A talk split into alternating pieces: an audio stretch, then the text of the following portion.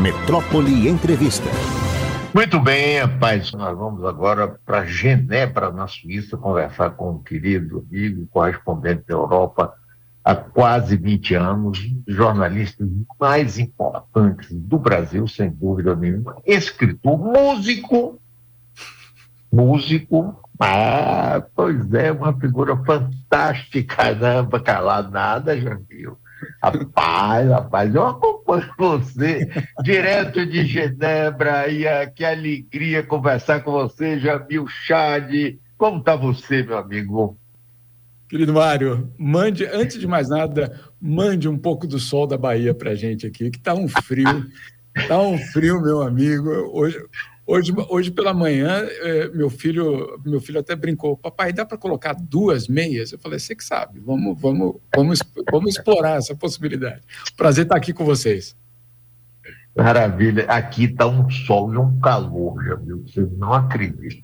Aquele azul assim do céu, mas está demais, inclusive. 30 graus é demais, mas é, é melhor do que está aí na Suíça agora. Mas, Jamil, vamos explorar um pouquinho você. Eu queria começar com a sua visão, que eu acho muito importante, interessante, sobre Hamas e Israel. Diga aí para gente.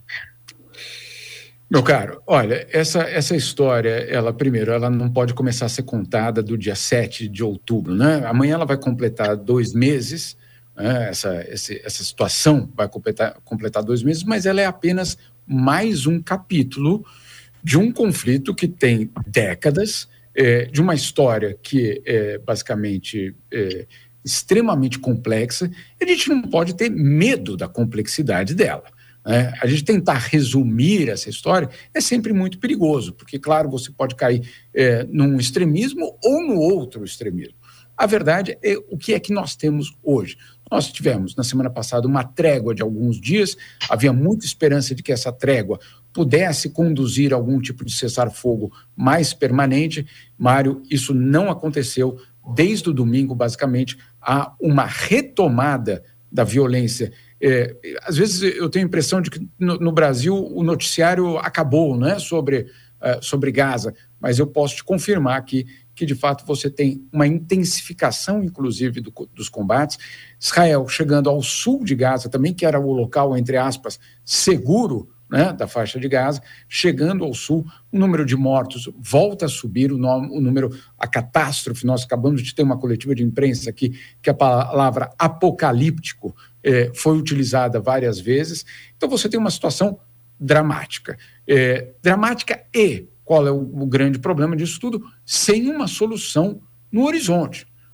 Né? Você não tem, neste momento, negociações, por exemplo, para você interromper. Você tem, sim, um lado muito determinado a seguir com a guerra. E do outro lado, vamos também ser muito claros aqui para que ninguém tenha nenhuma dúvida, o que o Hamas fez no dia 7 de outubro é absolutamente condenável. Não há nenhum tipo de justificativa. Você não pode falar, não, mas isso é porque. Não, não, não há nenhum, é, nenhum motivo que legitime aquela violência. Não há. Agora, a gente precisa contar a história inteira. Contar a história inteira não é legitimar, é simplesmente contar a história inteira. Então tem muita gente que fala, ah, mas você já está colocando panos, é, é passando pano para. Não, não, ninguém está passando pano para terrorista, não é isso. Agora, nós temos que contar a história toda, e a história toda, infelizmente, é mais complexa do que a gente gostaria que ela fosse, né? Eu já eu concordo inteiramente com você. Eu não sei se você sabe, mas eu sou judeu, inclusive. Né? Já tive em Israel duas vezes mas eu concordo inteiramente com esse pensamento, eu concordo inteiramente, inteiramente. Mas, e, e, quando eu vejo né, as pessoas assumirem posturas assim, como se fosse conhecessem a situação, de repente todo mundo virou especialista Isso. em Israel ou em Hamas. Pô, você sabe que, até por uma indicação de Bob Fernandes, sabe, está aqui conosco, sexta-feira com, com o Jane de Freitas, eu assisti, rapaz, o um documentário sobre Última Noite de hum, é, Isaac Rabin. É. Rapaz, aquilo é você não pode imaginar. Você vê a extrema-direita lá de Israel poderosa e incitando, inclusive o próprio Netanyahu botando a cara dele, né, incitando uma morte do primeiro-ministro, considerado um árabe, considerado um nazista, porque estava fazendo acordo de paz e querendo devolver o território para os palestinos. Então, aquela coisa não é simples mesmo, não. É muito complexo, demais, não. demais, né? Não, não é. E é bom que você tenha citado isso, porque, de fato, a gente tende a tratar Israel como um bloco e os palestinos como um bloco. Mas não é essa a história, né? Você tem divisões profundas internas, você tem traições, você tem é, crimes cometidos dos dois lados dentro dos, das suas próprias facções. Então não há nenhum tipo de é, é, homogeneidade de um lado ou do outro. Você falou de Israel. Agora, eu posso também falar dos palestinos. É, do, do, lado da, da, da, Cisjordânia, por exemplo, que não é a faixa de Gaza, obviamente, eu percorri a pé a Cisjordânia inteira há alguns anos. É, e ouvi, Mário, o ódio daquela população em relação à autoridade palestina, né, que tinham abandonado os palestinos, considerados como corruptos. Enfim, tudo isso é muito mais complexo. Por que, por que a gente insiste nisso? Porque não dá para você falar, não, é, é, é, é, lado A contra o lado B. Não, tem muito mais nessa história do que simplesmente a situação. E agora tem uma situação, quer dizer, isso já tinha há alguns anos, é, que agora, obviamente, todos os países árabes correndo para para resolver a, a, a, sua questão de imagem, vários governos árabes que por anos ignoraram os palestinos. Né? Vamos ser claros aqui. Né? Não, não adianta se falar, não, é uma questão só de Israel. Não. Vários países árabes é, usando, manipulando a causa palestina para os seus próprios objetivos, nunca pelos objetivos dos palestinos. Eu me lembro, eu fui uma vez é, para a fronteira entre. Quando Saddam Hussein caiu. Isso ó, né, faz tempo, né, Mário? É, é, a gente.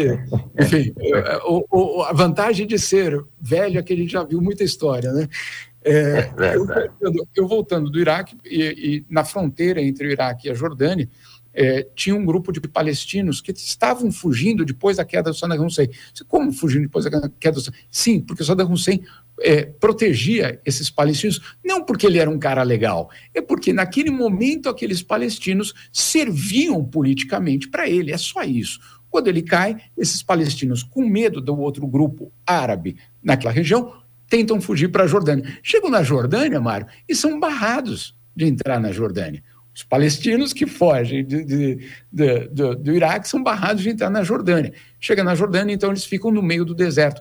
E aí a ONU, inclusive estou aqui na ONU hoje, é, faz um apelo para vários países do mundo para tirar aqueles é, palestinos dali e serem é, realocados em outros países. Então o Canadá vai lá e atende, o governo americano, o Chile e o Brasil. O Brasil também vai lá e aceita 100 deles. Quando o Brasil vai e aceita, olha só que história inacreditável.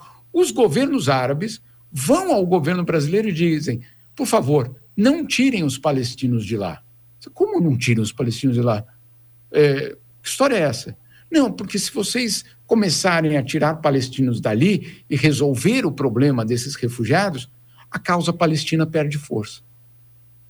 Então, aí você fala: não, é, calma aí, está é, tá tudo muito errado nessa história né? porque está é, tudo muito, é, é, é, eu diria, contaminado por, por, poder, por uma história extremamente complexa e por uma história que tem múltiplos lados, não um só ou não dois lados. Agora, é, como eu, eu, disse até num, num, vídeo que eu gravei hoje de manhã, eu insisto, eu tenho lado nessa guerra, ou na verdade em qualquer guerra, que é o lado das vítimas.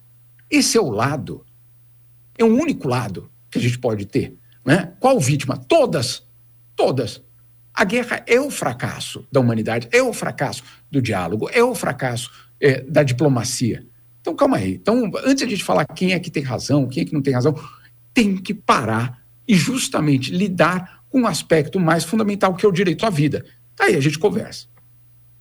Exatamente, concordo de novo com você.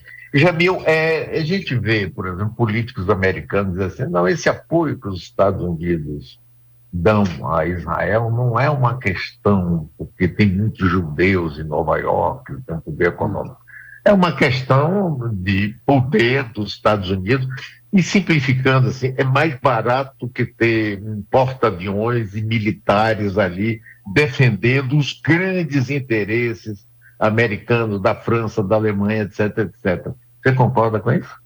É, tem, tem esse aspecto, sim, sem dúvida nenhuma. É o, a presença hoje americana no Oriente Médio, ela depende é, da, da, da, vamos assim, do poder de Israel, sem dúvida nenhuma. Né? Não é por acaso que aqui na ONU, em qualquer outro lugar, você tem ouvido líderes internacionais dizendo, líderes das agências internacionais dizendo, países com influência na região, por favor, falem com seus interlocutores. Vamos traduzir isso do diplomatês para o português. Governo americano, por favor, fale com Israel. Né? Esse, é, esse era o, o, recado. O outro recado, governo do Irã, fale com Hamas. Né? Esse é o, o, o, recado que é passado. Agora, você tem toda razão. É, existem vários elementos que explicam essa, esse apoio incondicional dos Estados Unidos é, é, a Israel. Tem a questão, sim, é, é, dessa presença geoestratégica na região, sem dúvida nenhuma. Você também tem um, elemento fundamental que é obviamente, a relação, sim, é, da, dos judeus nos Estados Unidos com os partidos políticos americanos. Eu estava vendo outro dia, inclusive, revendo, na verdade, um vídeo do, do Jimmy Carter é, é, sendo questionado sobre isso. Ele já, obviamente, ex-presidente depois de muito tempo, ele dizendo: nenhum político americano é, tem a, a, o espaço para contradizer essa política. Caso contrário, ele não se reelege na próxima eleição. Né? Então, assim, é, ele, é, é, o Jimmy Carter, não estamos falando do, do Fidel Castro, não estamos falando do, do, de algum, de algum ayatollah iraniano, não, nós estamos falando do Jimmy Carter, né, que por mais que seja o cara dos direitos humanos dos Estados Unidos, etc., é um, um, parte do establishment, e ele reconhecendo isso. Então, sim, muito é explicado pela presença americana incondicional a Israel.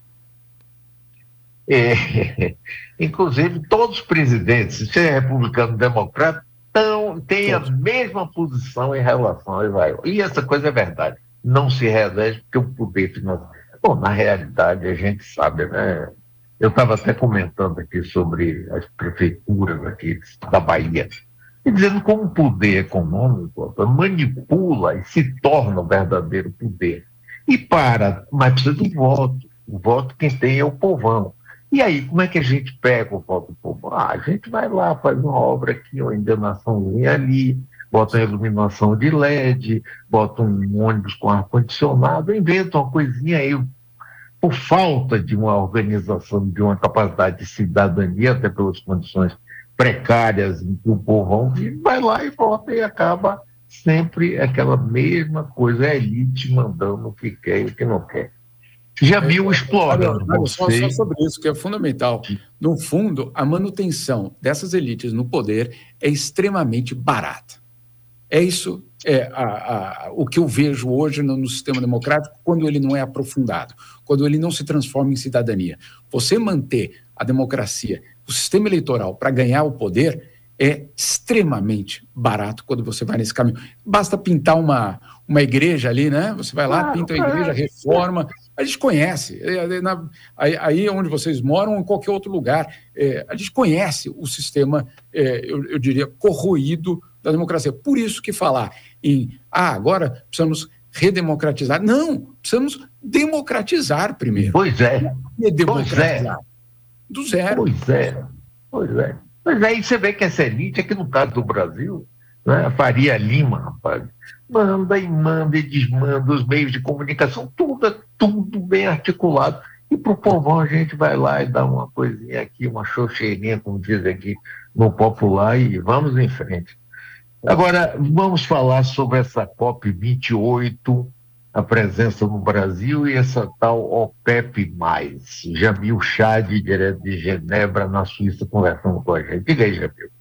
Mário, uh, olha, eu, eu, já fui a várias COPs, eh, não estou nessa, mas é, é uma enorme frustração quando a gente vê que, ano após ano, COP pós-COP, é, você tem basicamente uma tentativa de alguns governos, vários no caso, não são poucos, não, são vários governos, de adiar.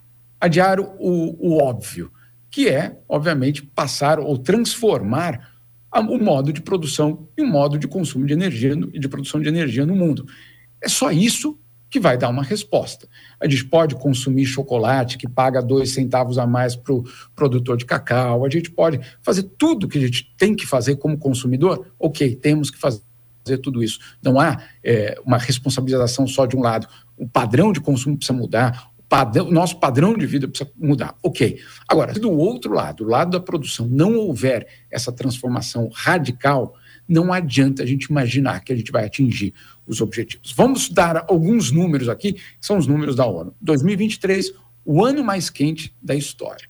Não só isso, os últimos nove anos sendo os nove anos mais quentes da história. Ou seja, Mário, não é 2023 um pico, opa, saiu aqui. Da... Não, os nove últimos anos como os nove anos mais quentes da história. É, certamente 2024 vai estar nesse, nesse rol, ou seja, vamos ter a década mais quente da história. Concentração de emissões em nível recorde, ainda, apesar da pandemia, porque na pandemia houve aquela o lockdown e o lockdown reduziu, mas mesmo assim, em 2022 e como em 2023, a concentração de CO2 já batendo recorde, você tem é, nível do mar mais elevado, você tem temperaturas do mar é, batendo recorde, todos os dados, todos, você pega todos os dados, eles mostram é, dados, é, é, índices é, inéditos. Ou seja, não é que as mudanças climáticas vão acontecer, elas estão acontecendo.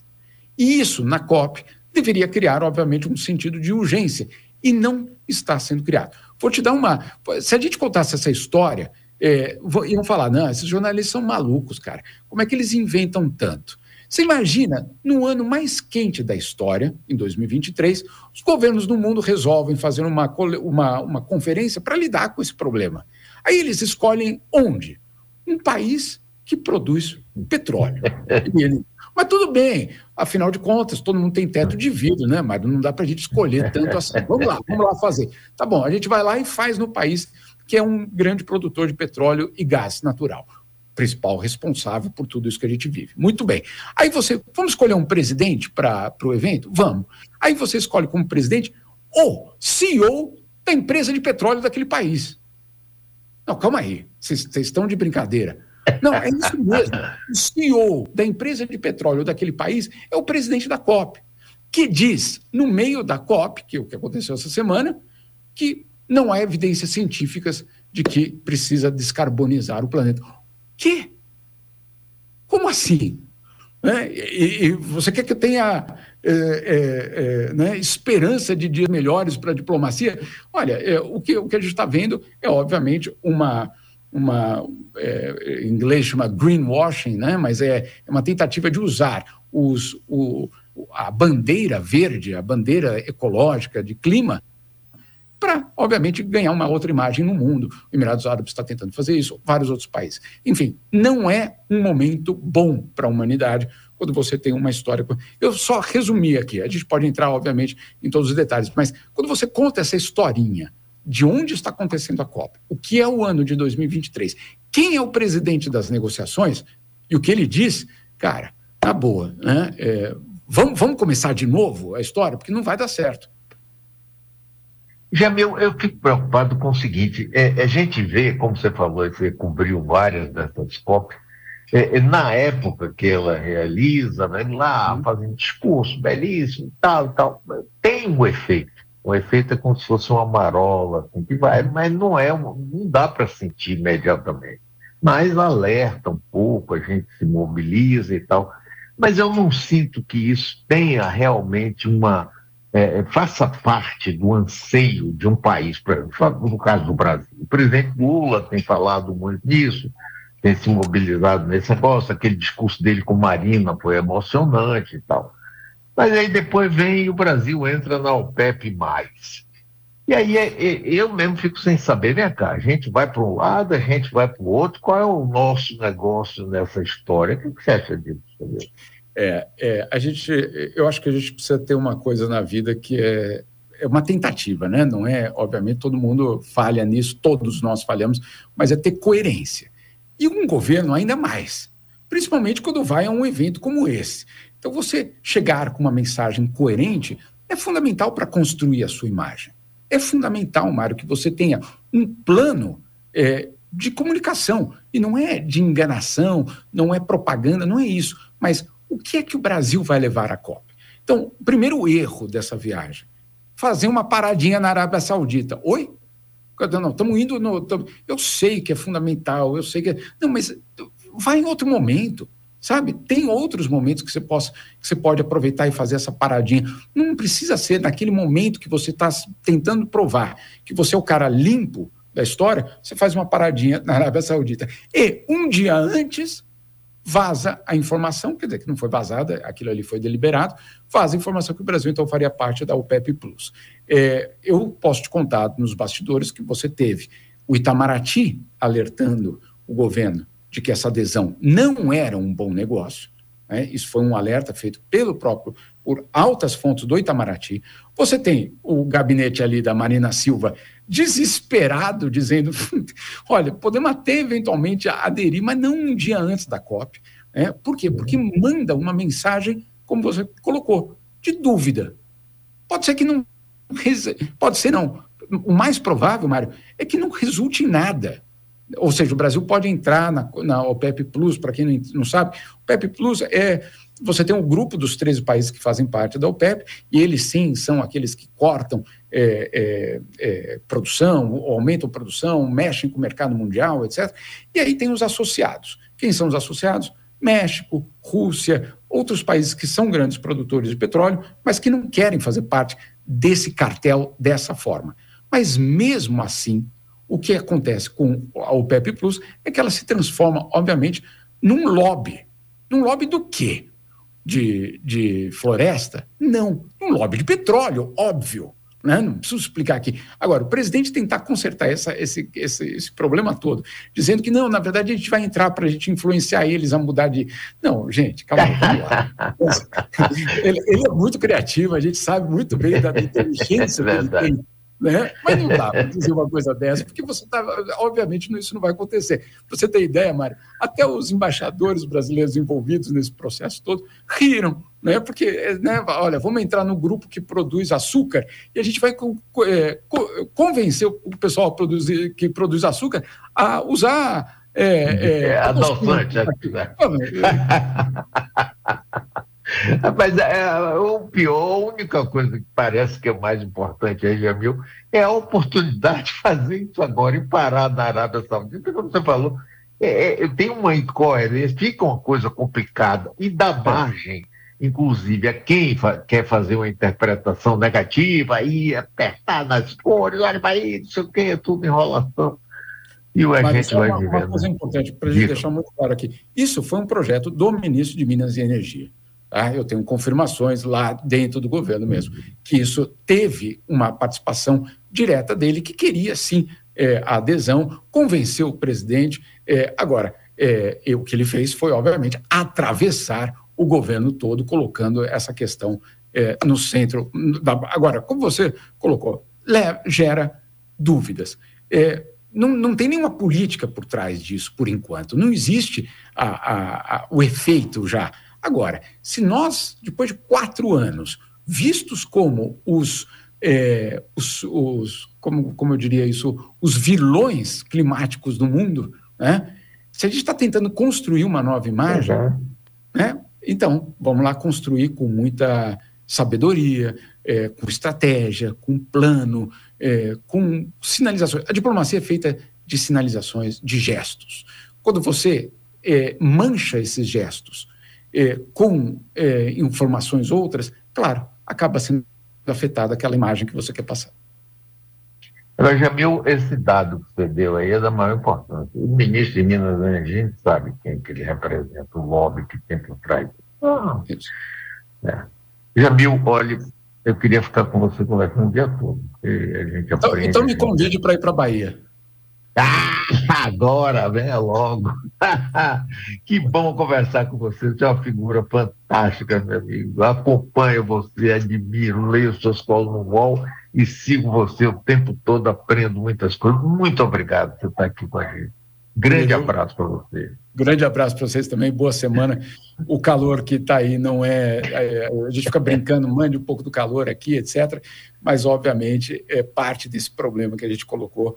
É, Isso, o, mundo caminha, o mundo caminha por uma situação dramática e que a mudança vai ter que ser também da, na mesma proporção dramática. Agora, a gente pode fazer a nossa parte, mas vamos ter que pressionar para que essas COPs não sejam eventos né, é, vazios, para não dizer outra coisa.